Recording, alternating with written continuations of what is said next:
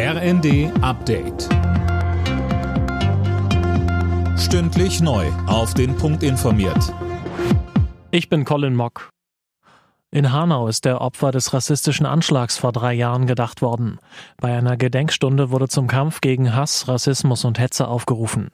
Vor drei Jahren hatte ein Deutscher neun Menschen mit Migrationshintergrund, seine Mutter und sich selbst erschossen.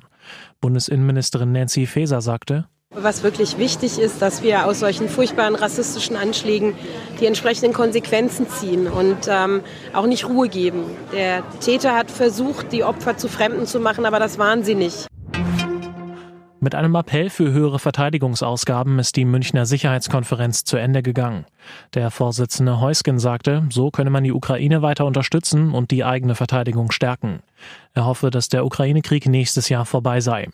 Heusgen zeigte sich außerdem im ersten beeindruckt von der transatlantischen Einigkeit. Die wichtigste Nachricht, die von dieser Konferenz rausgeht, war die Nachricht, dass die internationale Gemeinschaft, die transatlantische Gemeinschaft Europa, dass wir zusammenstehen und dass wir die Durchhaltefähigkeit auch tatsächlich haben, um Wladimir Putin weiterhin Widerstand zu bieten.